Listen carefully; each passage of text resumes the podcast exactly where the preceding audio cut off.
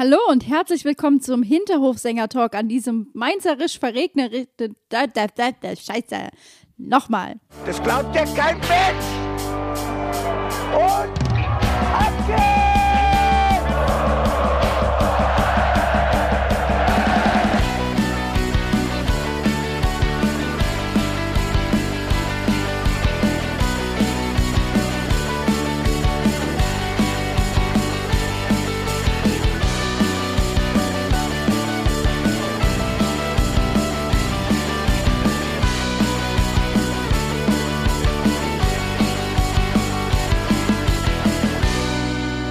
Hallo und herzlich willkommen zum Hinterhofsänger-Talk. Es ist Sonntag, das heißt, wir sprechen heute wieder über Mainz 05 Fußball und diesmal haben unsere 05er schon am Freitag gespielt und ich freue mich, dass wie immer die kompetentesten Menschen, die ich kenne, an meiner Seite sitzen. Hallo Bene. Gude. Hallo Janni. Hallo. So, es ist Freitagabend, ist rum. Wir hatten alle mehr als 24 Stunden, fast 48 Stunden Zeit runterzukommen, uns abzuregen und das Spiel hinter uns zu lassen. Habt ihr jetzt Bock, über dieses Spiel zu sprechen? Ja. Ja, ich habe mich vorbereitet, auf jeden Fall. Also ich bin äh, top motiviert und es, es klingt ja jetzt nachher auch wie so ein bisschen wie so ein Fortsetzungsroman von Köln. Also ich bin noch voll im Flow. Was meinst gegen Köln? Band 2. So ungefähr. Oder würdest du es anders nennen? Ach, das hat mich. Ja, es ist schon richtig. Nee, ich, ich sehe das eigentlich ganz genauso. Ich habe mich aber auch vorbereitet, aber anders, als man jetzt denken könnte. Es ging nicht um das Spiel, sondern ich habe was anderes Tolles recherchiert, wo wir, wo wir gleich nochmal reden müssen. Ich bin gespannt. Du feuerst auf jeden Fall äh, dann gleich los. Ich wage aber zu behaupten, dass wenn man vor dem Spiel das Spiel mit äh, Mainz gegen Köln Teil 2 beworben hätte, dass sich das keiner freiwillig angeguckt hätte. Nein, auf gar keinen Fall. Das hätte keiner getan. Und es ist auch nicht ganz fair, aber es fühlt sich einfach nur so ein bisschen so an. Ja, also ich. Wie, wie, wie so eine schlechte Fortsetzung, weißt du? Also wie so Hangover 2 oder so. Oder Hangover 3, wo du sagst, das braucht kein Mensch. Wo das Skript so ein bisschen angepasst wurde, aber schlechter. Genau. Ja. Aber wisst ihr, was mir aufgefallen ist?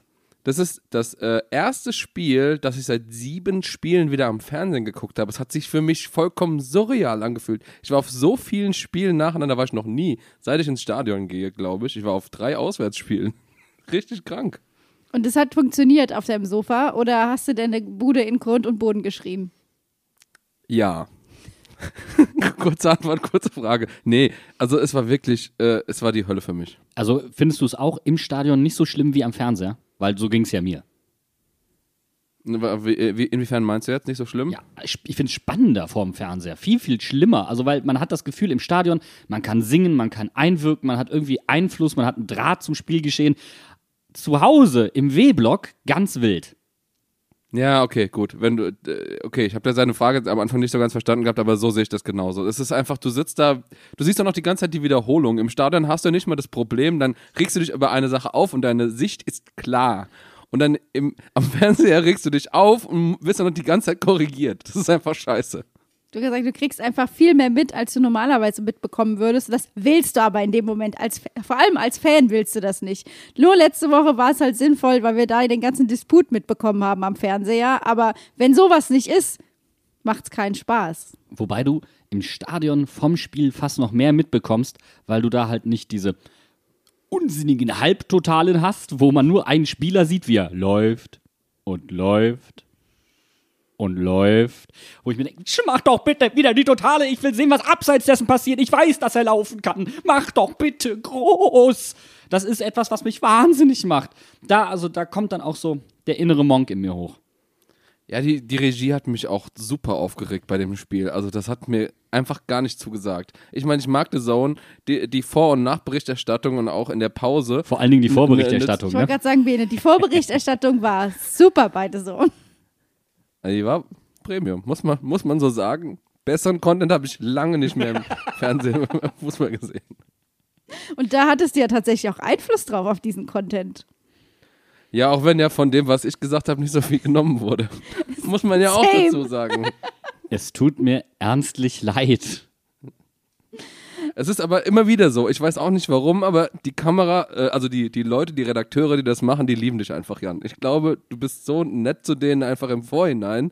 Schon, schon vorher so ein bisschen eingeschleimt. Und deswegen, äh, deswegen darfst du dann immer derjenige sein, dessen Aussagen alle genommen werden. Das kriegen unsere HörerInnen ja alle nicht mit. Der Jan ist immer der Erste bei so einem Dreh. Das ist immer derjenige, der die Kommunikation mit den RedakteurInnen übernimmt. Das heißt, der hat da schon den goldenen Draht und da müssen wir uns eigentlich über gar nichts mehr wundern, Bene. Wobei, man muss ja fairerweise sagen, ich bin ja auch nicht der Typ, der sich dann nach dem Dreh hinstellt und sagt, ey, hier, Meister, du arbeitest doch auch kreativ. Mach mal einen Vorschlag. Bene, Hey, du hey, hast hey. den Redakteur von der Seite angemacht und gesagt, mach, mach mal einen Vorschlag für einen Folgentitel. Wir nehmen nachher auf. Du arbeitest doch ja auch kreativ, Das war- Meister. Die, die, diese Situation, wir haben doch irgendwas, wir waren bei einem völlig anderen Thema und aus dem Nichts sagst du, ja, du, du schreibst doch auch, bist doch kreativ. Ja, sag mal, sag mal einen Folgentitel mit einem Spielernamen. Der Redakteur war völlig überfahren. Ich, ich muss ja ganz ehrlich sagen, ich hole mir die Kreativität gerne von außen rein, dass ich weniger Arbeit habe. Du holst dir die Kreativität von anderen und gibst sie dann als deine aus. Genau so sieht's doch aus. Ja. ich weiß gar nicht, was dein Problem ist. Das sind die Hinterhof-Leaks, die heute hier äh, kommen. Und soweit ich weiß, ähm, wird nachher ja dann auch, kommt es auch darauf an, dass was von außen reingegeben wird, damit etwas kreativer wird, wenn ich deine Arbeit richtig im Kopf habe. Also, also wir bleiben im selben Themenfeld quasi. Ja, nur das habe ich halt tatsächlich nicht geklaut, das habe ich selbst recherchiert. Aber es ist auch nicht sonderlich kreativ. Na ja, gut, die, die Idee habe ich ja nicht mal selbst gehabt. Gut. Wir kommen zum Freitagabend und eigentlich zu dem Thema, was uns heute hier beschäftigt. Bevor wir über den Fußball sprechen, müssen wir aber erstmal darüber sprechen, dass Mainz 05 auf der Fashion Week wahrscheinlich komplett durchgefallen wäre und Anna Wintour einen riesigen Artikel darüber geschrieben hätte, dass rote Hosen doch bitte nicht mit den wunderschönen schwarzen Trikots zu kombinieren sind. Red Shorts Day. Ich habe mich am Anfang tierisch gewundert und ich hatte überhaupt keine Erklärung und war mir überhaupt nicht klar, was das denn jetzt sollte, bis dann, ähm, ja, ich habe ja dann der, der, Silben, äh, der lieben Silke Bannig geschrieben und sie sagt, sagt dann so, ja, wir hatten ja auch Verwirrung. Aber das ist tatsächlich ähm, vom Schiedsrichter so vorgegeben worden. Aber kannst du mir bitte mal erklären, warum ist, geht der Schiedsrichter hin und die Stuttgarter spielen ein Heimspiel, die haben normalerweise weiße Trikots, rote Hosen. Und wir spielen auswärts. Spielen die diese Saison In schwarzen Hosen. Ernsthaft? Ja. In schwarzen Hosen. Okay, aber dann hätte man das mal machen. Das ist denen ihr üblicher Style. Wäre überhaupt kein Problem gewesen. Dann hättest du keine so eine Geschmacks, äh, also wirklich, äh, wie, wie ist das richtige Wort? Also das ist ja, eine Ent, also eine Enttäuschung ist ja nichts dagegen. Also das ist ja wirklich eine, also der Ausmaß der Hässlichkeit. Sowas nennt man ein Fashion-Fail. Ähm, Fashion Fail. Aber es ist wirklich, also ich bin ganz klar dafür, dass man für Trikots, äh, dass man Trikots auf zwei Farben beschränken sollte, mit maximal einer dritten Farbe, die aber dann nicht in dem Trikotstoff oder in dem Hosenstoff drin vorkommen darf. Dann hast du nämlich solche Probleme nicht. Aber ich habe mich so hart gefreut, dass wir endlich mal in diesen geilen schwarzen Trikots spielen dürfen. Und natürlich, wenn du das siehst, dass die äh, Stuttgarter schwarze Hosen haben, dann musst du rote Hosen anziehen, weil allein wenn du irgendwie Linienrichter bist und gucken musst, wer ist vielleicht einen Schritt weiter vorne, zwei schwarze Hosen, du siehst einfach nichts, ne? Ja, und nicht, nicht nur der Linienrichter, ich meine auch der war oder wer auch immer. Also da, Kontakte sind einfach schwerer auseinanderzuhalten. Macht ja auch total Sinn so. Aber äh, es sah halt einfach wirklich grob fahrlässig aus. Das hat man ja auch gerade beim Amateursport immer wieder. Die eine Mannschaft und die, äh, die, die Auswärtsmannschaft hat ein bisschen zu ähnliche Trikots oder sowas und dann müssen die einen mit Leibchen äh, spielen oder sowas. Also das kann ich ja vollkommen verstehen. Was ich gesagt nicht verstehen kann, ist, dass man nicht sagt, okay, die Mainzer spielen komplett in schwarz, weil es halt halbwegs gut aussieht und die Stuttgarter spielen mit weiß und rot. Nee, das ist, also das wäre die bessere Lösung für beide Vereine gewesen. Also- weil die Stuttgarter gucken sich das auch nicht gerne doch an, unsere, unsere äh, hässlichen roten Hosen auf den, mit den schwarzen Trikots. Bene, Also, ich glaube eher, die sagen, wir haben hier, wir sind Heimrecht, wir entscheiden darüber, was, was wir tragen. Und wenn ihr euch damit kacke fühlt, ist das euer Problem. Das ist halt nun mal so die Sache. Und nach optisch, äh, nach optischem Geschmack wird er überhaupt nicht entschieden. Das ist Punkt eins. Ähm, zum anderen kann ich den Schiedsrichter auch total verstehen. Es ist halt nur einfach maximal unglücklich. Ich meine, du nimmst den dritten Trikotsatz mit. Hättest du da nicht theoretisch auch komplett in Rot spielen können? Wahrscheinlich geht es dann nicht wegen dem Brustring. Der ist ja auch komplett rot. Aber ich, also es sah halt wirklich von außen aus, hätte Walter Notter die falsche Kiste gegriffen beim Einpacken. Es hatte Kreisliga-Vibes und ich glaube, dabei können wir es dann auch, auch belassen. Und wenn der ein oder andere noch ein paar Löcher in den Socken hatte, dann, dann war es wirklich Kreisliga pur. Und wenn dann von außen immer nur der Eispray reingetragen wird, dann, dann haben wir Kreisliga-Vibes der feinsten Sorte. Ob es spielerisch auch Kreisliga-Vibes am Freitagabend gab, darüber werden wir nach einer kurzen Pause sprechen. Schnappt euch einen Kaffee oder was immer neben euch steht, atmet einmal kurz durch. Nach einer kurzen Pause sind wir wieder da und sprechen über den Fußball, den wir am Freitagabend gesehen haben. Was wäre mein Walk-On-Song? Es kommt echt ein paar, paar andere Fragen. Ist das jetzt auch ein Guilty normal. Pleasure, oder? Ja. Ja. Ja. Ich würde gut zu dem Song tanzen können, aber äh, ja, das sag nur ich. Okay. Das sag wirklich nur ich. Roger, zero G, and I feel fine. Ja. Ich würde es trotzdem probieren, selbst wenn alle sagen, das wäre keine gute Idee. Da sind wir wieder. Wir sprechen über das Spiel vom Freitagabend in Stuttgart, unserer 05er. Und ich persönlich habe mich schon mal den Blick auf die Aufstellung sehr gefreut, denn ich war unter der Woche im Booty Special zu Gast und habe genau das vorhergesagt. Also im Moment äh, ist unsere Startaufstellung, würde ich sagen, eigentlich relativ sicher. Ja, solange keiner krank wird oder gelb, rot, gesperrt, wie auch immer fehlt. Ähm, same procedure as every fucking week. Und es ist ja eigentlich auch die letzten Wochen immer wieder ganz gut gegangen. Wir haben ja eine ziemlich lange Phase gehabt, wo wir jetzt auch nicht verloren haben. Am Ende war es dann doch aber nicht so kreativ, wie man sich das vielleicht gewünscht hätte. Gut, aber die Alternative wäre ja gewesen, wenn Nemeth, ähm, ja, dass halt vielleicht nicht Nemeth kommt, wobei Lukuki war verletzt. Also das wir hätten auch außen nichts umstellen können und Wittmer nach innen ziehen können zum Beispiel. Nee, also das mit der Kette, das war alternativlos. Ich hätte mir Veränderungen im Mittelfeld gewünscht. Da bin ich ganz offen, da bin ich ganz ehrlich. Und ähm, wir kommen gleich drauf zu sprechen, warum auch, weil es hat sich wieder gezeigt, dieses Spiel war eigentlich nur die Fortsetzung eines Trends, der sich über die letzten Spieltage hinwegzieht, so ein klein wenig. Und ich meine, ähm, es ist ja eine klare Trendkurve. Unentschieden, unentschieden, verloren. Sehr, sehr gutes Unentschieden, dass wir gewinnen hätten müssen. Sehr, sehr schlechtes Unentschieden, dass wir verlieren hätten müssen nicht so gutes Spiel gegen Stuttgart, dass wir ähm, unentschieden hätten spielen müssen. Also die Kurve fällt ab. Ich hätte mir zum Beispiel gewünscht, dass in diesem Spiel mal zum Beispiel ein äh, Niki Tower vielleicht ran darf auf der, auf der Sechser-Position, anstatt von Chor, der ja äh, gesperrt, nee, der verletzt ist. Äh, Bello ist gesperrt, genau. Ähm, da finde ich aber, kommen auch einfach zu selten irgendwelche Nachwuchsspieler mal zum Zug, auch in so einer Startelf. Ja, ich finde, Nachwuchsspieler kann man eher im Laufe des Spiels reinbringen. Also, das sehe ich gar nicht so kritisch. Aber ich hätte mir zum Beispiel einen Anton Stach mal gewünscht von Anfang an. Oder auch einen Kevin Stöger von Anfang an. Also beide Spieler, die, wenn sie reingekommen sind, einen extrem guten Input geliefert haben. Ich meine, da machst du dich natürlich auch auf eine Art und Weise unverzichtbar, weil man kann dich reinwerfen und du lieferst. Das ist, das ist ein bisschen so der, der Fluch der guten Tat als Auswechselspieler. Den kannte Karim Onisivo ja auch mal eine Zeit lang sehr, sehr gut.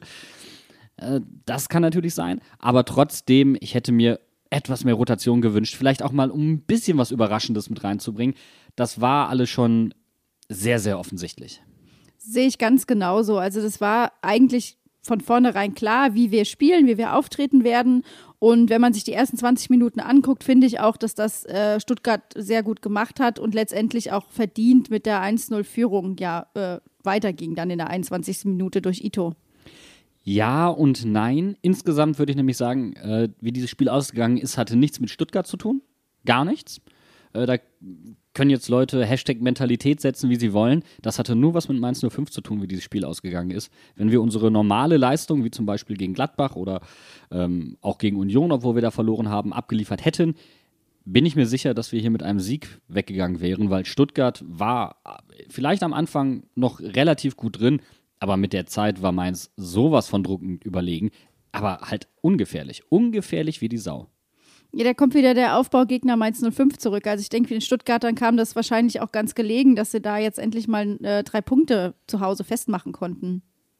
Und wie viele, ähm, wie, wie überlegen wir waren, wie viel Ballbesitz wir hatten in der zweiten Hälfte und äh, auch wie viel Flanken wir zum Beispiel geschlagen haben auf die hohen Spieler, die dann später eingewechselt wurden, die kopfballstarken Soloy und Ingwarzen. Wir haben 20 Flanken geschlagen und nur vier davon kamen an.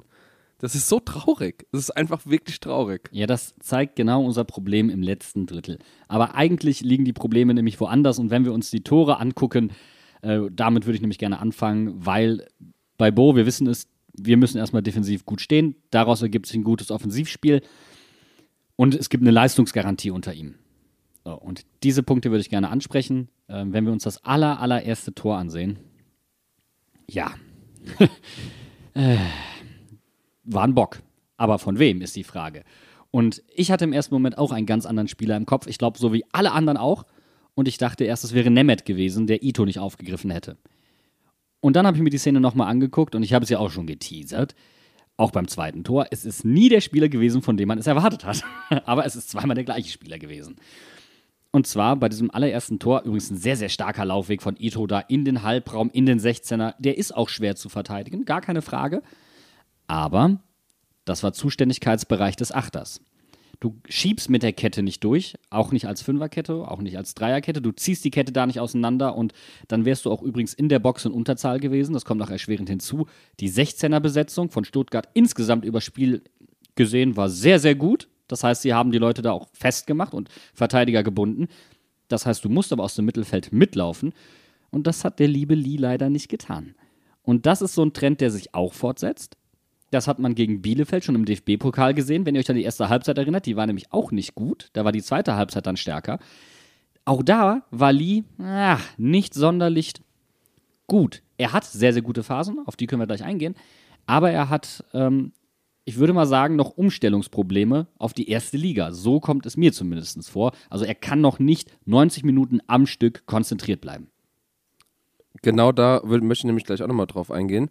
Ähm, Erinnert ihr euch noch, wie äh, große Probleme Djanga am Anfang hatte in der Rückarbeit? Ich glaube tatsächlich, das ist so ziemlich dasselbe Phänomen, dass auch einfach die, die Spieler spielen dann schon gut und auch gerade, äh, wir haben ja über die äh, guten Phasen von Lee schon gesprochen, also gerade die Balleroberungen waren ja gestern äh, am Freitag Da richtig haben wir noch gut. gar nicht drüber gesprochen. Da würde ich ja gerne Ja, genau. Nee, du, nee, du hast es, du hast es angeteasert eben gerade. So war es nämlich. Ähm, also er hatte gute Phasen. Er, also wie gesagt, gerade die Balleroberungen sind mir da sehr positiv in Erinnerung geblieben. Ähm, aber dass vielleicht gerade in der Rückarbeit er noch ein bisschen Probleme hat, weil er früher ja auch in Kiel zum Beispiel sehr viel offensiver gespielt hat. Also er wird ja bei uns als Achter eingesetzt und in Kiel war er oft hängende Spitze oder sogar Stürmer. Und deswegen kann ich mir schon vorstellen, dass das äh, einfach einen Moment dauert. Ja, aber es ist auch ein anderes Leistungsniveau. In der zweiten Liga, Ja, da, bist du vielleicht natürlich. mal, da reichen auch mal 70 oder 80 Minuten. Also es ist immer noch unfassbar anspruchsvoll, bitte nicht falsch verstehen. Bundesliga heißt es aber, dieses Konzentrationslevel durchgehend zu halten. Das ist ja die hohe Kunst. Deswegen gibt es diese Qualitätsunterschiede und deswegen kannst du auch als Spieler mit dem Kopf teilweise mehr wettmachen, wenn der Körper trotzdem nicht mehr ganz mitmacht.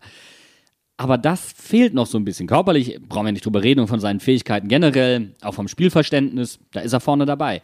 Aber in dieser Situation hast du es gesehen, er hat nicht verstanden, dass er den Weg von Ito mitgehen muss, dann wäre gar nichts passiert. Überhaupt nicht. Gleichzahl gewesen.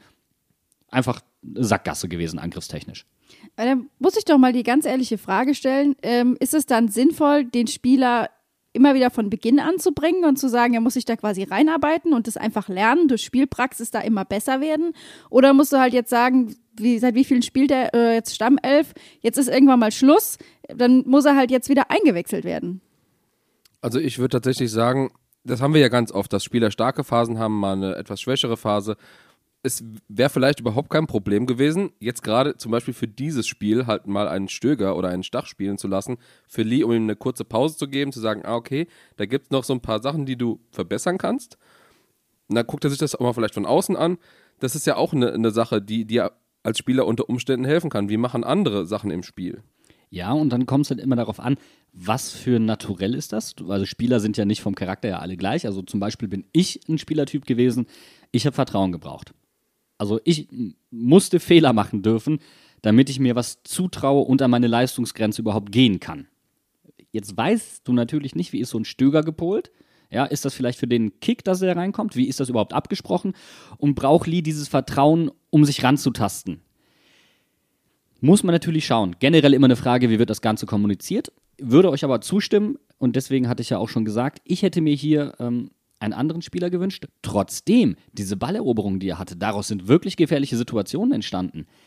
Was uns jetzt aber, weil du es äh, schon angeteasert hast, zu 2-1 bringt. Und das ist eine so krude Situation. Also, wir sprechen jetzt gerade über Lee, aber es gab natürlich auch viele andere Spieler und die, über die werden wir jetzt auch sprechen in dieser Situation, die nicht sicher waren. Wir hatten eine Ecke, haben wunderbar den Druck aufrechterhalten können, haben den Ball und Wiedmer spielt den Ball. Komplett ohne, Gegner, ohne Gegnerdruck, also nicht mal in Sichtweit. Unbedrängt ins Seiten aus, weil er einen un wirklich unsauberen Pass, technisch unsauber zu Aaron spielt, der den nicht mehr erlaufen kann. Okay, shit happens. Da habe ich mich ja schon übrigens richtig aufgeregt. Also bei dieser Situation, wir hatten ja Ecke vorher, wir waren ja gerade, ähm, wir hatten ja eine Offensivaktion, äh, die Stuttgarter waren noch komplett hinten drin und da war überhaupt kein, wie gesagt, gar kein Druck da und äh, wir hätten quasi einen Angriff initiieren können. Genau, wir hatten zwei Ecken sogar hintereinander. Es war ein Druckmoment von uns.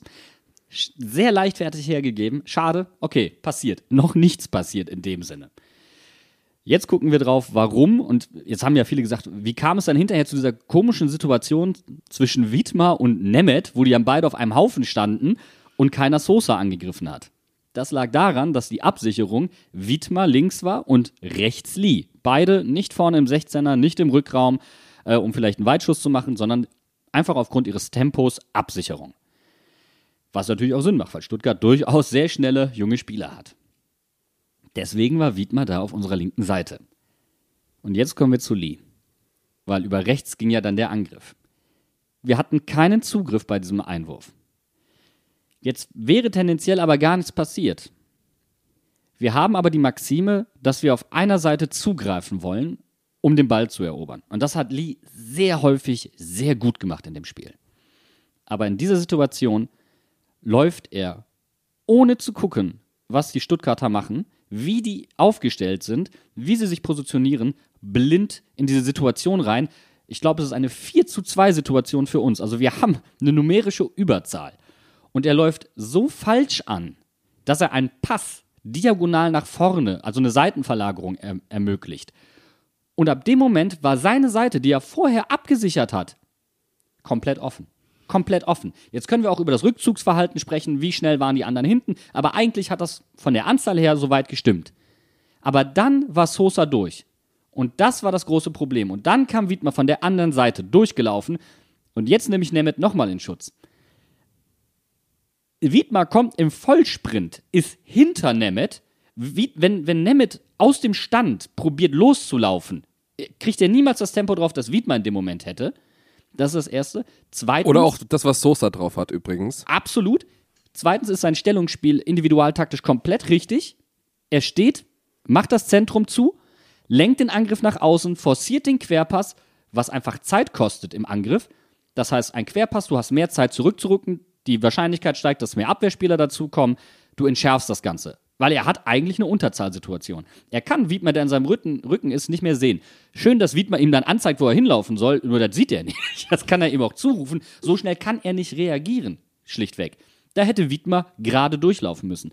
Und das passt zu dieser Minute, wo Wiedmer den Ball ins Ausspielt, wo Wiedmer dann nicht durchläuft. Also sowohl das Anlaufverhalten von Lee in dem Moment, als auch das äh, Verhalten von Wiedmer ist absolut suboptimal. Und es sieht ja auch einfach maximal unglücklich aus, wenn du dir die Szene anguckst, ohne dir jetzt nochmal im Einzelnen anzugucken, wie Wittmer da läuft oder was Lieder macht. Du siehst im Prinzip, da kommt ein Einwurf und auf einmal ist die komplette linke Seite von Stuttgart völlig frei und hat einfach irre viel Rasen vor sich und die machen da auch noch ein Tor draus. Und das sieht natürlich in dem Moment gerade für unsere Jungs richtig, richtig scheiße aus. Sorry. Und vor allem, Nemeth ist jetzt schon zum wiederholten Male, wenn er spielt, ein sehr einfaches äh, Opfer für Leute, die sich äh, an, äh, an ihm abreagieren können, weil er äh, ja reinkommt. Äh, also erstens, er kommt rein, also er ist quasi nicht so gut abgestimmt wie alle anderen in dem Verbund äh, von der Spielpraxis her. Zweitens, er hat oft Situationen, wo er dumm aussieht, sieht, aber das von anderen Spielern initial halt äh, ausgelöst wurde und er einfach nur dann die, die Scheiße wieder auslöffeln muss. Und natürlich sieht es blöd aus, wie er sich da bewegt. Und dass er, dass er nicht, na- nicht rausgeht. Aber das hätte auch nicht funktioniert in dieser Szene. Und deswegen, ich ich möchte da einfach nochmal das nochmal ein bisschen äh, weiterführen. Äh, Nemeth hat ein sehr gutes Spiel gemacht, der hat mir sehr gut gefallen, über weite Teile auch in den letzten Wochen, wenn er gespielt hat, immer sehr stark gewesen. Ähm, und wir haben dann einen richtig guten Jungen und man sollte da jetzt nicht sich komplett an ihm abreagieren. Vor allen Dingen, es sieht natürlich blöd aus, weil er dann ausgewechselt wird. Aber das war taktischer Natur, weil wir auf Viererkette umgestellt haben. Ich hätte tatsächlich aber jemand anderen ausgewechselt aus der Viererkette. Und dann können wir nämlich gerade auch, wenn wir schon beim individualtaktischen äh, Bereich waren, darüber kurz sprechen. Und das war Alexander Hack, der sehr viele Unsicherheiten hatte, der zwar auch klar Risikopässe gespielt hat, die aber dann auch wirklich häufig nicht angekommen sind. Aber, und damit fange ich nämlich an, Alex Hack hat ein Standardtor verwandelt. Das erste Standardtor der Saison nach Ecke von Boetius. Ich dachte nicht, dass das in der Hinrunde noch überhaupt passiert, dass wir das hinbekommen. Aber Alex Hack was the man to be. Der musste diesen, diesen Kopfball einfach nur reinnicken, weil die Ecke auch wirklich gut kam. Und über die Ecke möchte ich jetzt als allererstes nämlich mal sprechen.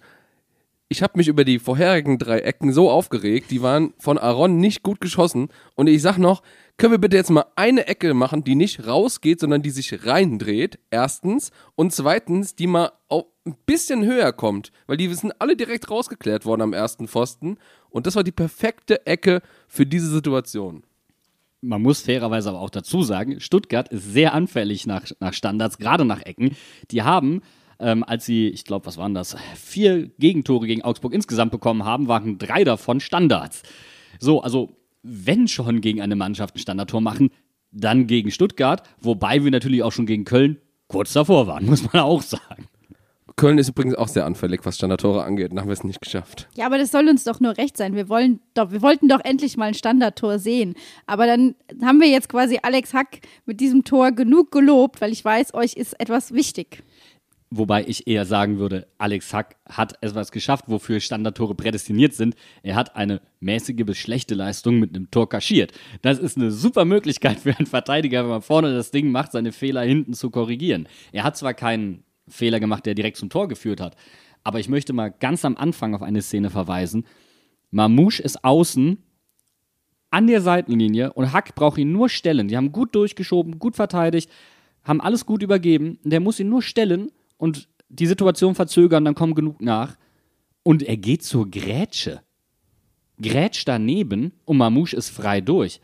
Und Zentner, den wir letzte Woche zu Recht und auch in seiner Entwicklung kritisieren und kritisiert haben, mit einer unfassbaren Parade auf der Linie, dass er gerade noch die Fingerspitzen dran bekommt und den Ball über die Latte lenkt. Also, da konnte sich Alex Sack aber mal ganz früh beim Robin bedanken. Definitiv, definitiv. Aber das war ja nicht alles. Hack hat ja auch Pässe sehr unpräzise gespielt. Ich habe das Gefühl gehabt, die waren auch nicht, nicht fest genug oft. Also die sind so äh, viel zu kurz gewesen. Ähm, dann hat er äh, in der zweiten Hälfte übrigens einer von den wenigen Schüssen aufs Tor gemacht. Ähm, das war dann mal ganz interessant, aber auch irgendwie so aus 35 Metern oder sowas war jetzt nicht wirklich gefährlich und in der Situation hätten wir den Ball auch irgendwie besser verarbeiten können. Und dann gucken wir nochmal auf Nemeth zurück. Denn wie ist das für einen Spieler, der nicht so viel Spielpraxis hat, wenn er neben einem Spieler verteidigt, der zentral hinter ihm ist, der ihn absichern soll, der so unsicher ist? Angenehm ist das nicht. Und dann können wir nämlich auch nochmal auf Wiedmer gucken, der auch keine gute Leistung gemacht hat. Wenn der Achter nicht wirklich zurückarbeitet, dann kann der nicht so hoch rausschieben. Und deswegen konnte er Sosa in der ersten Halbzeit quasi nicht wirklich bremsen. Und das waren alles Situationen, die, und da möchte ich ein Kompliment aussprechen, äh, was heißt, ich möchte ein Kompliment aussprechen, das ist komplett überzogen. Äh, also ich fand es einfach gut, man hat es gesehen, ähm, wie das Trainerteam darauf reagiert hat. Denn man hat später gesagt, pass auf, Lee, du musst mit zurücklaufen, du musst mit in die Box gehen, wenn der, äh, wenn Stuttgart die Halbräume anläuft bei uns. Wiedmer kann dadurch höher stehen, deswegen kam Sosa nicht mehr wirklich zum Zug in der zweiten Halbzeit und Wiedmer hat ja fast nur noch in der Stuttgarter Hälfte gestanden. Das war wirklich gut gecoacht, gut darauf reagiert, gut aus dem Spiel genommen und in der zweiten Halbzeit hatten wir deswegen auch, nicht nur deswegen, aber das war eine so der Kernsituation, viel, viel besseren Zugriff. Und ich erwähne das deswegen, weil genau an dieser Konstellation Außenverteidiger, Halbverteidiger und Achter auch gegen Köln unsere Probleme lagen. Das heißt, Stuttgart hat sich das durchaus gut angeguckt, die Seiten überlagern und deswegen hat sich das Ganze für uns vermutlich auch wie ein Fortsetzungsroman angefühlt. Ja, aber das ist doch ganz klar eine Fehlerkette, die sich da aufbaut. Du hast es ja schon gesagt. Und wenn das nicht einhakt, sag ich mal, im Spiel, dann merken wir auch ganz schnell, wo unsere Probleme entstehen. Und dann ist es eben, das, aber das muss ich dann auch sagen, natürlich muss das Trainerteam da drauf reagieren und das ganz klar ansprechen, weil das halt einfach was ist, wo du die Sinne schärfen musst, wo du sagen musst, hier Leute, das ist ja auch aus der Defensive heraus, ergibt sich ja auch unser gesamtes Spiel. Das heißt, wenn da in der Abstimmung was nicht funktioniert, dann kommen wir auch nicht nach vorne. Und dann ist egal, wie viel Ballbesitz wir haben, wenn wir da unnötige Ballverluste bekommen, weil die Abstimmung nicht funktioniert, das torpediert unseren gesamten Plan. Und Stuttgart hat noch was sehr, sehr, sehr, sehr Schlaues gemacht. Sie haben lange Bälle gespielt, haben also unser Pressing komplett überspielt eigentlich, haben sich darauf gar nicht eingelassen. Und dann, um nochmal Robin zu loben, der sein Spiel nämlich umgestellt hat im Vergleich zu Köln, der häufig nach vorne ähm, sich orientiert hat, der höher stand, der Bälle abgelaufen hat, der auch sein 16er mal verlassen hat. Sie haben die Bälle nicht zentral lang gespielt, sondern nach außen lang gespielt. Ein Mittel, das wir auch kennen, mit dem wir zum Beispiel die Bayern vor riesige Probleme gestellt haben zu Hause, wenn ihr euch erinnert, womit wir sogar gewonnen haben. Ein Stück weit kennen wir dieses Mittel, haben dann dementsprechend später sehr gut darauf reagiert, weil wir die, die Passgeber, in denen wir hoch gestanden haben, viel besser in den Griff bekommen haben. Aber das war, äh, ich sag mal so, Stuttgart kann wirklich sehr gut vertikal flach spielen, aber sie haben ihr Spiel runtergebrochen, weil sie sich in einer Abstiegssituation befinden, wo sie so reagieren mussten. Und das zeigt einfach auch, klar hat Stuttgart die Qualität, aber sie waren bereit, dieses Spiel anders zu lösen, als sie es normalerweise tun würden. Und deswegen wird für mich zum Beispiel Stuttgart nicht allzu lange da unten drin sein, weil sie, sie haben einfach andere Lösungsansätze auch, um mal ein Kompliment in die andere Richtung auszusprechen. Aber tatsächlich, wie wenig Torgefahr wir vorne drin hatten, äh, das sieht man auch einfach. Wir haben 13 Schüsse abgegeben. Äh, nein, wir haben 18 Schüsse abgegeben und 13 davon sind einfach nicht aufs Tor gegangen. Das waren, äh, also so viele Fernschüsse, so äh, wirklich nur fünf Schüsse, die überhaupt aufs Tor gegangen sind. Und davon war der eine äh, von Karim aus der fünften Minute oder sowas, äh, der sowas von auf den Torwart gegangen ist. Also wenn er auch nur ein bisschen rechts oder links hinsetzt, dann ist der Ball auch drin. Aber das ist ja auch wieder Karims Schwäche. Und ich finde, ähm, gerade offensiv, ich habe die Flanken vorhin ja schon mal angesprochen, 20 Flanken, dann, dann wechselst du die großen Spieler ein. Alex Hack ist zum Beispiel in, der, in den letzten 10 Minuten auch sehr häufig mit nach vorne gegangen als zusätzlicher Kopfballspieler. Aber warum kommen dann die Flanken nicht? Oder, oder also, warum sitzen die Flanken nicht? Sag ich mal so, weil gekommen sind sie ja. Aber das, also ich hatte zum Beispiel auch ganz stark den Eindruck, äh, dass Johnny komplett aus dem Spiel genommen wurde. Also den hat man ja, der ist ja komplett untergetaucht, der wurde ja dann auch ausgewechselt, dass quasi unsere äh, Karim Onisivo und Johnny Burkhardt Connection gar nicht äh, zum, zu, ja, zur Entfaltung kam. Und dann ist halt die Frage, weil das, wenn das mal nicht funktioniert, wir haben es eben schon gesagt, da muss man halt eine schlechte Leistung mit dem Standardtor kaschieren. Aber ansonsten wird es ja auch ein bisschen dünne, wenn, wenn wir, da, wenn das die Stammspieler sind, die von, von, an, von Beginn an spielen, äh, und da, die, werden komplett aus dem Spiel genommen, dann kann halt auch keiner bei uns ein Tor schießen aktuell. Und dann würde ich mir halt Spieler wünschen, die vielleicht noch einen Tacken mehr Ballsicherheit mitbringen als zum Beispiel Leo Barrero oder halt auch Lee. So gut, also sie haben Qualität, also nochmal, das ist jetzt keine generelle Kritik oder die können nichts am Ball, wie auch immer. Barrero hat momentan ein Formtief, dem sind sehr, sehr viele Bälle versprungen, der hat sehr viele unnötige Ballverluste gehabt. Ähm, Lee ist jemand, der für kreative Impulse nach vorne gut ist, der auch mal einen Ball erobert. Ball halten ist auch nicht so sein Ding, aber dann mal Ruhe und Dominanz ins Mittelfeld zu bringen. Mit Stöger, mit Stach, die das regelmäßig machen. Deswegen hatte ich gesagt, ich hätte mir halt in dem Spiel erhofft, dass die beiden vielleicht mal starten dürfen. Aber wir tanzen ja jetzt schon seit Beginn dieser Sendung eigentlich um ein großes Thema drumherum. Und jetzt nehmen wir das doch einfach mal in Angriff. Lieber Bene, unser Mann für alle Fälle und alle Zahlen, du hast da mal was vorbereitet, habe ich gehört. So, äh, natürlich habe ich äh, dieses Wochenende so ein bisschen Zeit investiert, habe mir mal die Wechselpolitik von Bo angeguckt. Nein. Und zwar, ausschlaggebender Punkt war der Vierfachwechsel, der, glaube ich, so jeden von uns richtig auf die Palme gebracht hat. Ich habe rückwirkend äh, für die Saison, ähm, inklusive DFB-Pokal, für alle Spiele, die wir Bundesliga und so gespielt haben, äh, mir angeguckt, wann sind Wechsel gewesen und welche Spieler sind eingewechselt worden. Jetzt haben wir äh, verschiedene Sachen, die wir in dieser Tabelle sehen. Zum Beispiel, wenn wir verlieren, wechseln wir im Schnitt in der 66. Minute aus. Wenn wir äh, gewinnen das Spiel in der 77. Also elf Minuten später. Bei Unentschieden ist das Feld eher divers, ähm, deswegen so in der 70. Minute ungefähr. Ist aber schon eine, also um das mal kurz zusammenzubrechen, äh, zusammenzubrechen, äh, zusammenzufassen äh, und runterzubrechen. Genau. um mal kurz zusammenzubrechen.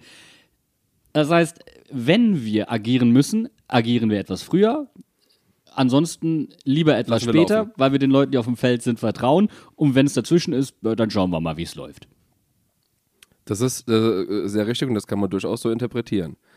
Was ich aber auch gemerkt habe und was mir bei diesem Spiel auch schon aufgefallen war und auch schon gegen Köln, es werden sehr, sehr wenige von unseren Nachwuchsspielern oder von unseren jungen Spielern eingewechselt. Wir haben in diesen 13 Spielen fünf Wechsel jeweils. Wir haben nur dreimal die Möglichkeit genutzt, einen Nachwuchsspieler einzuwechseln. Und das einer davon war das Spiel äh, gegen Leipzig am ersten Spieltag, wo wir quasi gar keine anderen Spieler hatten. Und also wo, wo wir uns so die Hände gebunden waren, dass wir einen äh, Nachwuchsspieler einwechseln mussten.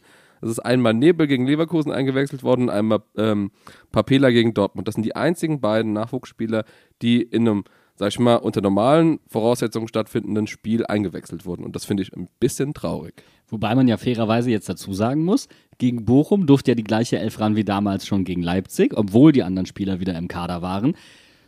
Und das ging ja richtig in die Hose, weil das war bisher, Köln müssen wir jetzt dazu nehmen, aber ergebnistechnisch auf jeden Fall unsere schwächste Leistung bisher. So, aber ich finde, ergebnis- und leistungstechnisch war das unsere, unser schwächster Auftritt bisher. Also vielleicht auch da so ein bisschen, wo Bo gemerkt hat, so ganz kann er sich auf den Nachwuchs noch nicht verlassen und er muss da etwas dosierter rangehen und das spricht er ja auch immer wieder an. Spieler müssen rangeführt werden und ich glaube, die besten Beispiele spielen momentan bei uns Stamm. Das sind ähm, Burkhardt und das andere ist Leo Barrero, die wirklich boah, drei, vier Saisons gebraucht haben, bis sie sich festgespielt haben. Aber beide haben auch vorher schon mehr Einsatzzeiten bekommen. Also die hatten wirklich Zeit, sich auf dem Platz zu entwickeln. Und das fehlt halt jetzt gerade unseren, an, unseren nachrückenden Nachwuchsspielern. Wobei die aber auch zwei Saison oder eine Saison hatten, wo die schon mittrainiert haben, wo die auch oftmals im Kader waren und dann aber vielleicht mal nur fünf Minuten gespielt haben oder so. Also da ist, ähm, habe ich das Gefühl, Niki Tower zum Beispiel jetzt genau in dieser Phase drin, wo er mittrainieren darf, wo er mit im Kader ist, mal, mal nicht. Äh, zum Beispiel Paul Nebel auch, wo sie aber tatsächlich nicht wirklich oft spielen, sondern da geht es einfach darum, den Spieltag mitzumachen und wenn man mal gebraucht wird, auch mal dann reinzukommen. Wir haben doch am Anfang gesagt, same procedures every fucking week.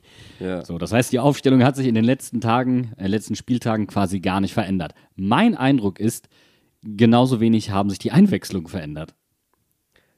und das ist äh, eine von meinen nächsten Thesen, die ich da rausziehen kann. Es wird wirklich sehr oft dasselbe Personal eingewechselt. Wenn wir uns jetzt mal alle Spiele angucken, dann ist äh, Anton Stach der Spieler, der am häufigsten eingewechselt wurde, ganze zehnmal in 15 Spielen. Hätte ich jetzt auch nicht gedacht. Nee, ich hätte, auf- ich hätte auf Adam so, Soloy gedacht.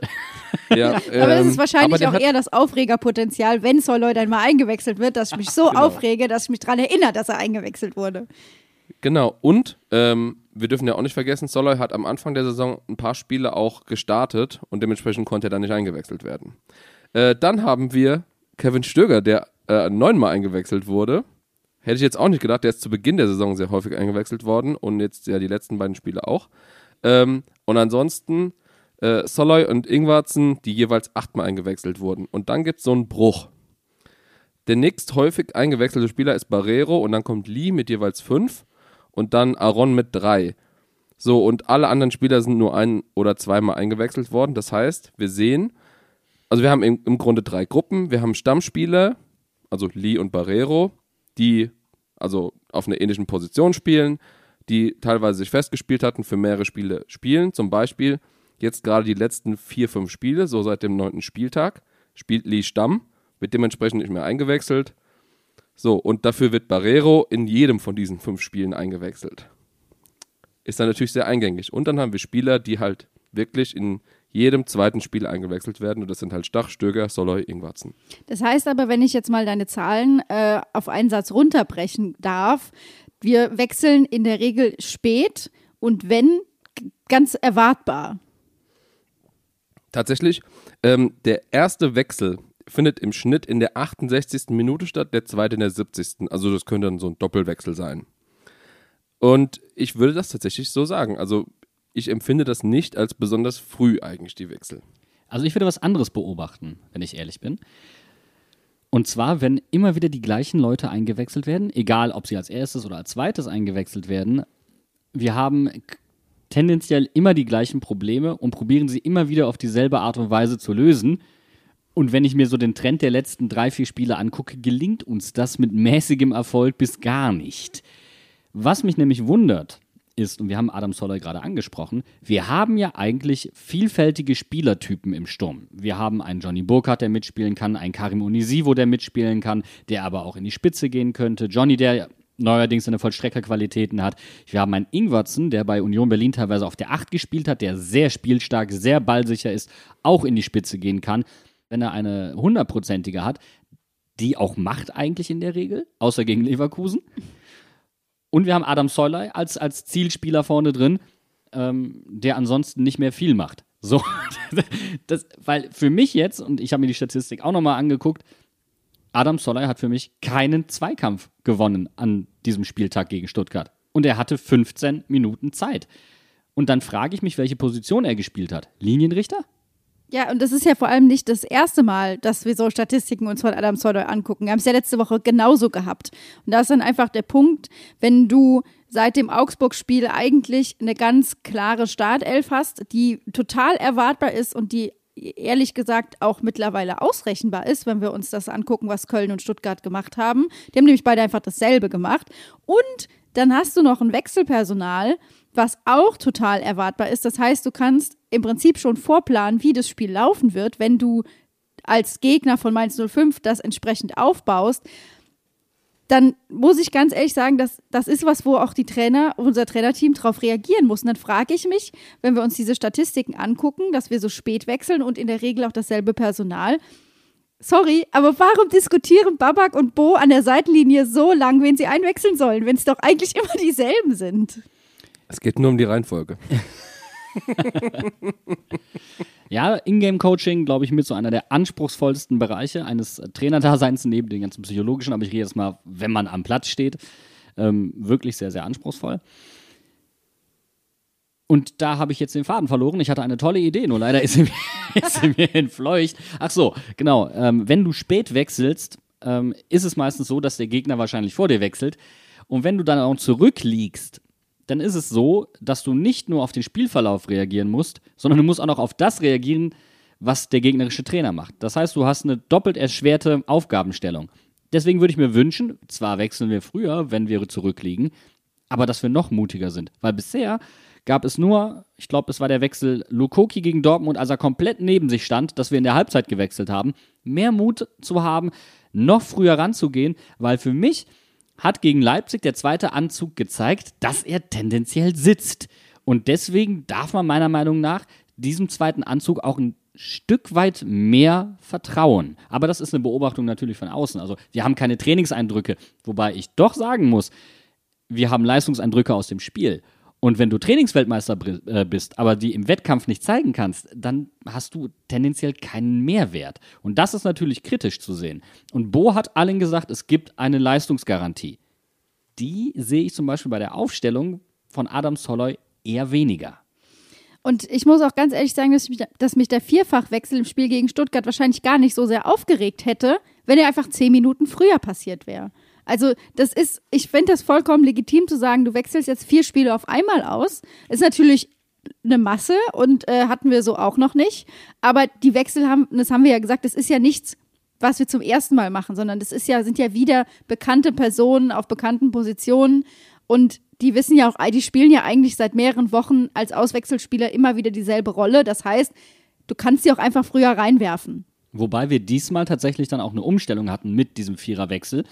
Und zwar auf eine Viererkette, 4-4-2 mit Raute. Das, was wir auch schon angesprochen hatten, die Abwandlung von Sandros System, wo der, wo der Kader noch drauf ausgerichtet war. Also ganz logisch, verwandte Rollen, verwandtes System mit Parallelen zum 3-5-2 und 3-4-3. Also das hat ja gut funktioniert und man muss ja auch sagen, die Mannschaft wollte. Die Mannschaft hat Stuttgart dominiert. Sie war einfach ungefährlich. Und aus eigenem Ballbesitz heraus, und das wiederholen wir mantraartig auch schon seit der letzten Saison, aus eigenem Ballbesitz heraus gefährlich zu werden, ist das anspruchsvollste. Und das ist der nächste Schritt auf dem Mainzer Weg. Und an dem haben sich sehr, sehr viele Trainer schon die Zähne ausgebissen. Und wir haben auch gesagt, Bo wird dieselben Entwicklungsschritte durchmachen müssen wie Sandro Schwarz. Das heißt, wir dürfen dieses Spiel auch nicht überbewerten, denn die Mannschaft wollte, die Mannschaft hat alles gegeben. Es gab einige Unsauberkeiten, okay, einer Entwicklung geschuldet, aber wir sehen auch, Bo ist auf dem Weg dahin. Ich habe so gefeiert, als ich diesen Satz, den du jetzt gerade gesagt hast, aus den Worten von Marco Hagemann bei The Zone gehört habe. Das ist, wird der nächste Schritt im Mainzer Weg sein. Und, und du denkst nur so, wir sagen es ja erst seit einem Jahr. Ich wollte gerade sagen, jedes Mal, Janni, wenn du diese Sätze im Podcast sagst, dann klinge ich mich im Kopf ein bisschen aus, weil ich mir denke, ah ja, das, das höre ich mir jetzt schon seit anderthalb Jahren an. Und natürlich hast du recht, aber es ist ja das, dass wir jetzt vielleicht an den Punkt kommen, wo wir sehen, dass die Entwicklung auch fu- fun tendenziell funktioniert. Wir haben Spieler dafür, ähm, wir haben einen Trainer dafür. Alles gut. Lass uns das Spiel nicht zu hoch hängen, weil wir haben ja keine Ergebniskrise. Wir haben keine Ergebniskrise. Was aber vielleicht ein bisschen besorgniserregend ist, wir haben momentan eine kleine Leistungskrise. Das ist, glaube ich, das Problem und ich glaube, das stinkt Bo auch gewaltig. Aber dass wir keine Ergebniskrise haben, zeigt ja eindeutig, dass die Mannschaft dran ist und gewillt ist. Und wir müssen hier einfach auch nochmal sagen, weil wir es bei Sandro Schwarz anders erlebt haben, ruhig bleiben. Jetzt nicht unruhig werden im Umfeld, Arbeit machen lassen. Ruhig weiterarbeiten. Und die Mannschaft und die Spieler in dieser Entwicklung unterstützen. Ich würde ganz gerne aber noch, bevor wir jetzt gleich, weil das hat sich schon so wie die letzten Worte angehört, bevor wir die Sendung gleich beenden, noch über eine Szene reden, die mich auch so richtig zum Kochen gebracht hat. Und zwar Richtig so kochen. die Szene, wo Robin Zentner Danke, rausläuft. Was? was? Danke, Bene. Ich wollte nämlich auch sagen, also das ist schön, dass Jan jetzt hier beschließt, dass wir das Spiel damit beenden, aber wir müssen noch äh, darüber reden. Ich wollte dich jetzt auch nicht unterbrechen, aber ich hatte so ein Alles bisschen Déjà-vu wie letzte Woche. Stefan Bell kommt mit Gelb davon und auch hier gab es ja die äh, Situation mit Robin Zentner. Bene, jetzt darfst du. Genau, also Robin Zentner, der Mavropanos mal so richtig eine ausgeteilt hat. Zwar nachdem er den Ball berührt hat, aber ich glaube, das hat gut gescheppert bei Mavropanos. Also, ja. Was sagen wir dazu? Also, ich, ich muss ganz ehrlich sagen, für mich, Robin Zentner kommt raus, was ich prinzipiell okay finde. Ob er es jetzt in dieser Szene machen muss, will ich jetzt mal nicht so sagen. Ähm, es war im Endeffekt richtig entschieden vom Schiedsrichter. Bell, ach, ähm, äh, Zentner war vorher am Ball, aber es war halt auch klar abseits und dementsprechend hätte der Elfmeter eh nicht zählen dürfen. Ja, aber der war hat was anderes gecheckt. Das heißt, abseits war vom Tisch. Es hätte Elfmeter gegeben. Ich muss sagen, man kann Elfmeter geben, wenn wir Pech haben. Wenn wir Pech haben. Für mich ist es keiner, weil er am Ball ist. Ich sag allerdings, da muss er nicht rauskommen. Hier hätte man besser verteidigen müssen. Barrero lässt laufen. Sehr, sehr schwierige Situation für einen Torwart. Total undankbar. Ähm, wenn er rauskommt, muss er ihn haben. Er hatte ihn. Aber es zeigt dieses Trendthema so ein bisschen. Robins Strafraumbeherrschung in den letzten zwei, drei Spielen, da arbeitet er dran. Oder irgendwas arbeitet in ihm, in ihm da. Obwohl das ja eigentlich sein Kerngeschäft ist. Strafraumbeherrschung und Robin Zentner, das geht Hand in Hand. Ja, aber da gucken wir einfach mal, wie das sich in den nächsten Spielen weiterentwickelt, oder? Ich bin auf jeden Fall froh, dass Anthony Modest am Samstag für Köln spielen konnte und damit das Thema, ob äh, Bello die Saison für ihn beendet hat, erstmal vom Tisch ist. Boah, haben die rumgeweint, die Kölner, ey. Wow, ich habe selten so weinerliche Fans online gesehen wie die Kölner. Ohne Mist. Da sagt der eigene Trainer, das ist für mich gelb, nichts Bösartiges, passiert, tut scheiße weh, aber das war es dann auch. Und nein, dann geht's einfach all dieweil weiter. Also das konnte ich wirklich null nachvollziehen. Null. Und ich kann auch keinen Journalisten verstehen, der sagt, also für mich ist das eine Fehlentscheidung. Wenn der gegnerische Trainer, dessen Meinung an diesem Punkt wirklich die wichtigste ist, sagt, nein, alles in Ordnung, dann hast du nicht die bessere Meinung als der gegnerische Trainer. Das passt einfach nicht. Ich habe schon wieder Wunden der Vergangenheit aufgerissen, merke ich gerade. Ja, das tut immer noch weh. Das, aber ganz ehrlich, man darf sich, ähm, ich mache halt den Fehler immer wieder.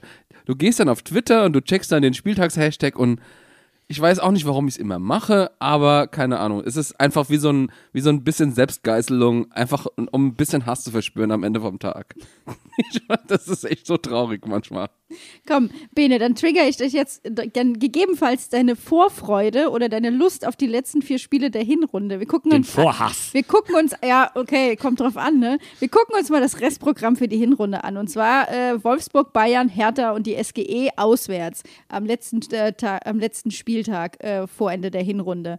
Was erwarten wir uns für die letzten vier Spiele und was nehmen wir aus den letzten beiden Spielen mit, was wir vielleicht ist die Frage, nehmen wir was mit, was wir gebrauchen können oder nehmen wir nur was mit, was wir nicht mehr brauchen wollen? Ich glaube, dieses Spiel Stuttgart fühlt sich deswegen auch so ein bisschen weird an, weil es das erste Mal eine schlechtere Leistung nach einem schlechten Spiel ist. Das hat es unter Boso noch nicht gegeben. Das, äh, Deswegen fühlt es sich ein bisschen weird an. Es war keine schlechte Leistung, es war aber eine, mit der man nicht zufrieden sein kann. So, fertig. Ich glaube aber, dass Wolfsburg und Bayern uns eher wieder Gegner sind, die uns mehr liegen. Wir müssen wieder nicht mit dem eigenen Ball was anfangen. Aber wir wissen natürlich auch, das sind keine Pflichtsiege, aber unsere Jungs sind motiviert. Also würde ich mich dazu hinreißen lassen, dass wir aus diesen beiden Spielen gegen Wolfsburg und Bayern auf jeden Fall Punkte mitnehmen. Wie viele, sei mal dahingestellt. Aber es erinnert mich einfach daran, dass wir exakt das Gleiche auch über das Spiel gegen Dortmund gesagt haben. Und ich glaube, da äh, kam uns das ja nicht so zu Pass. Ja, aber im Endeffekt, du hast halt, das war einfach eine Downphase, die wir hatten. Das war auch direkt nach der Länderspielpause. Und es waren immer auch mal knappe, sagen. also es waren immer knappe ähm, Ergebnisse, das muss man dazu sagen. Ne? Also das war Ja, jetzt genau, gegen Leverkusen, gegen, äh, gegen Gladbach das 1-1. Union äh, war in der Union, Phase, nicht, nicht, nicht Gladbach war in genau. der Phase, genau. Ja, ja, genau. Äh, äh, Dortmund, äh, ja, das, das 3-1 erst in der 91. Minute gefallen oder sowas. Äh, dementsprechend, das war eigentlich auch ein knappes Spiel. Also, ähm, im Endeffekt würde ich jetzt mal sagen, ich fände es cool, wenn wir aus beiden Spielen was mitnehmen, wenn wir die ganzen vier Spiele betrachten. Wir haben jetzt aktuell 18 Punkte. Wir sind auf dem neunten Platz, punktgleich mit vier anderen Mannschaften. Also, äh, und da, das ist alles so dicht beieinander. Ähm, Platz 3 Freiburg hat 22 Punkte und Platz 14 Hertha hat 13 Punkte. Also eigentlich sogar, äh, nee, äh, Augsburg ist 16. übrigens, hat 13 Punkte. Also da liegen echt nur neun Punkte zwischen, zwischen Platz 3 und Platz 16. Also wir sind da genau mitten im Mittelfeld und äh, zwar noch am oberen Ende, aber ich würde gerne an diesem oberen Ende bleiben. Und ich wünsche mir, dass wir mindestens so viele Punkte wie Freiburg jetzt haben. Also mindestens 22 Punkte nach den Vieren, eher 25. Das ist aber, du rufst damit ein klein wenig auch so Entscheidungswochen aus, denn ob die Tendenz für die Rückrunde nach oben oder nach unten geht. Nicht gefährlich, aber ob diese Hinrunde wirklich so gut ist, wie sie sich am Anfang angefühlt hat. Das äh, entscheidet sich jetzt schon in den nächsten Wochen. Würde ich auch so sehen, vor allem, weil wir ja am Anfang der Saison, du hast es gerade gesagt, ja nie wirklich ein Hoch hatten. Und jetzt befinden wir uns gerade in so einem, es ist ja kein Tief, das ist ja Bullshit. Wir sind halt einfach Mainz 05. Wir können nicht, wir können nicht äh, jede Hinrunde, äh, jede Hin- oder Rückrunde so spielen wie die letzte Rückrunde. Aber wie wir aus dieser Hinrunde rausgehen, finde ich schon, dass sich das entscheidet. Und da finde ich auch gerade die letzten beiden Spiele gegen Hertha und gegen die SGE, das sind nochmal das sind noch mal andere Spiele als gegen Wolfsburg und Bayern. Und ich will einfach kein Scheißspiel gegen die Hertha haben. Da habe ich einfach keinen Bock. Da, da, da, sorry, Nicht ich hätte gerne, dass das, was wir gegen Augsburg gemacht haben, das machen wir einfach nochmal gegen die Hertha. Ende aus. Hertha null Torschüsse. Wie erinnert ihr euch an dieses furchtbare Spiel, wo es dann fast noch ein Eigentor gab, weil, weil es dann nicht als Torschuss gezählt hat, der an die Latte ging und so und wo es einfach nur, ja, Nee, das will ich einfach nicht mehr. So, das ist der Fußball, den ich nicht sehen will. Und ich will mit einem mit einem Sieg gegen die SGE einfach Weihnachten feiern. Das ist mein Ziel eigentlich. Das wünschst du dir vom Weihnachtsmann, Bene. Ja. Vom, vom, vom Nikolaus. Dann gucken wir mal nach dem Spiel gegen die SGE, ob du dieses Jahr brav warst oder nicht. Er war definitiv nicht brav, denn er hat sich Ja. bei The Zone einen Europa League-Einzug der 05er gewünscht. Wofür wir Zuschriften bekommen haben, die vollkommen berechtigt waren, ich musste noch einen Nackenklatscher verteilen. Ne? Und das ist auch äh, vollkommen äh, richtig so. Da möchte ich noch was ergänzen. Und zwar habe ich das öfter, dass ich mich nach solchen Situationen im Auto wiederfinde und mir dann die perfekte Antwort auf die Frage einfällt. Rückwirkend schlagfertig nennt man das, ne? Wenn man Ja. so, ah, jetzt weiß ich die Und zwar Antwort. wäre die richtige Normalerweise- Antwort. Also, Pass auf, die richtige Antwort auf diese Frage, die Frage war ja, welche Schlagzeile wollen wir am Ende der Saison über Mainz 05 lesen? Und die einzige Schlagzeile, die ich hätte lesen wollen, wäre gewesen, so verbringen unsere 05er Stars den Sommer, aber in der AZ. Also keine große, keine große Zeitung oder irgendwas, nix über die Hin- oder die Rückrunde, sondern einfach nur, was weiß ich, Platz 10 mit okayen Punkten, okayes Torverhältnis und das Einzige, was jetzt im Moment wichtig ist in Mainz, ist, was machen die Jungs im Urlaub so. Alles andere ist kackegal.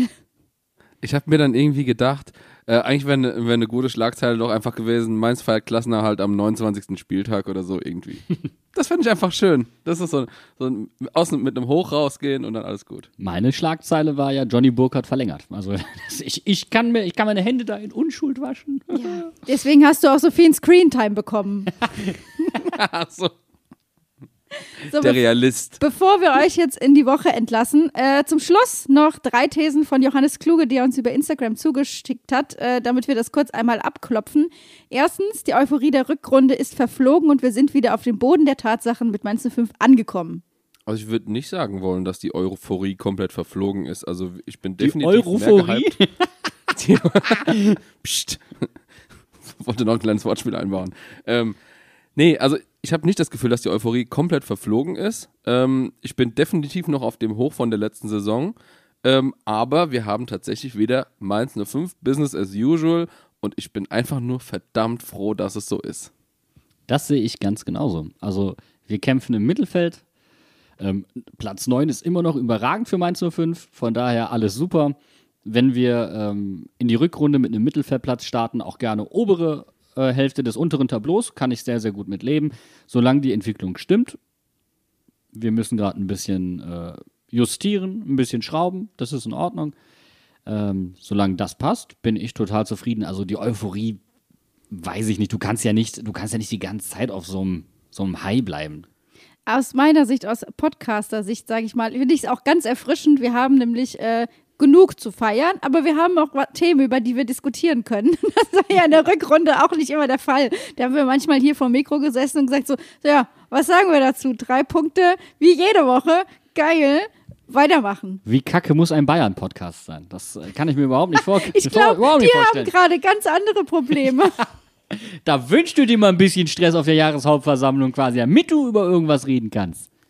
Also ich meine, ist ja nicht so, als hätten wir so Krisenpodcasts nicht schon gemacht dieses Kalenderjahr. Vollkommen richtig, vollkommen richtig. Braucht kein Mensch wieder. So, zweite These. Bo fehlt der Überraschungseffekt. Die Wechsel sind zu offensichtlich. Zu 100 Prozent. Dem stimme ich zu. Ich würde es nicht nur auf die Wechsel beschränken. Von mir aus darf auch mal jemand anderes starten. Also von daher ähm, würde ich mir ein bisschen mehr Mut wünschen. Und das Thema hatten wir tatsächlich auch schon in der Rückrunde, wenn ihr euch erinnert. Ein Tick mutiger dann und wann. Ähm, dass so ein Risiko auch mal belohnt werden kann, das würde ich mir schon wünschen. Und Bo sagt ja auch, ein bisschen mehr Risiko würde sich von der Mannschaft wünschen, damit man noch offensiver spielen kann. Vielleicht muss er das mit den Wechseln und mit der Aufstellung auch ein klein wenig mehr noch vorleben. Ähm, ansonsten ja, sehe ich ähnlich. Einfach, ja, ein bisschen mehr Mut. Ja, also ich sehe das vollkommen ähnlich. Also ich habe es ja auch im Grunde ähm, komplett aufgearbeitet, wie, wie das mit den Wechseln aktuell so vonstatten geht. Ähm, ich sehe das sehr ähnlich. Ähm, ja, vor allem gerne auch mal einen relativ frühen Wechsel einbauen, ähm, nicht immer zu spät oder so, so spät, wollte ich Einfach mal in sagen. der 30. Minute Ein- wechseln, ne? Einfach mal, einfach mal Einfach mal überraschen. alle überraschen. Ja, aber wenn es nicht, wenn's nicht passt, ey, dann ist es so. Wir haben die Saison, glaube ich, dreimal in der ersten Hälfte gewechselt, alles nur verletzungsbedingt. Bene, Da musst du doch mal ein Zeichen setzen als Trainer. Nein, Spaß. Ja. Also alles gut. Nein, Nein also das war mein, nur ein Bene, wir Spaß. wollen natürlich auch keinen, der in der ersten Halbzeit so sehr verkackt, dass er noch in der ersten Halbzeit raus, ausgewechselt Ich wollte werden muss. Das, sagen. das braucht kein Mensch. Aber hier hat sich auf jeden Fall diese These und deine Recherche haben sich gegenseitig die Hand gegeben, würde ich mal sagen. Definitiv, definitiv. Dann kommen wir noch zur letzten These. Wolfsburg und Bayern werden unsere Aufbaugegner. Finde ich eine geile Sache. Habe ich, hab ich richtig Bock drauf. Finde ich auch eine geile These. Mal so, mal so Wolfsburg an die Wand zu fahren und danach noch Bayern wegzubügeln. Richtig Lust drauf. Einfach mal wieder so wie in der Rückrunde machen. Man hat so, so drei Spiele der Wahrheit vor sich, wo war ja eigentlich jedes Spiel die Wahrheit, aber man hat so drei Spiele, auf die es so ein bisschen ankommt und auf einmal stehst du da mit neun Punkten und sagst, ups, äh, so ja, die hat toll angefühlt, da können wir mal, können wir öfter machen. Ich habe auch gerade gedacht, wir nehmen aus den letzten vier Spielen einfach zehn Punkte mit und der eine Punkt ist gegen die Hertha. Das wäre so geil. Du, aber solange solange die Entwicklung stimmt, solange sich die Jungs weiter so reinhauen, auch wie gegen Stuttgart, solange kann ich auch mit ähm, damit leben, wenn es ergebnistechnisch nicht so läuft. Es gibt keine Ergebnisgarantie, das hat Bo gesagt, es gibt nur eine Leistungsgarantie, da muss jetzt nachgebessert werden, das wird er 100% tun. Ich bin eigentlich entspannt und freue mich ein klein wenig auf das Spiel gegen Volks, äh, Wolfsburg. Wolfsburg, hey, der neue Wolfsburg, jetzt bei Ihnen zu bestellen. Nein, also ich freue mich auf Wolfsburg und ähm, Florian Kofeld finde ich eigentlich ganz sympathisch. Äh, tut mir leid für ihn, aber das werden wir in dem Fall uns hoffentlich nicht nehmen lassen.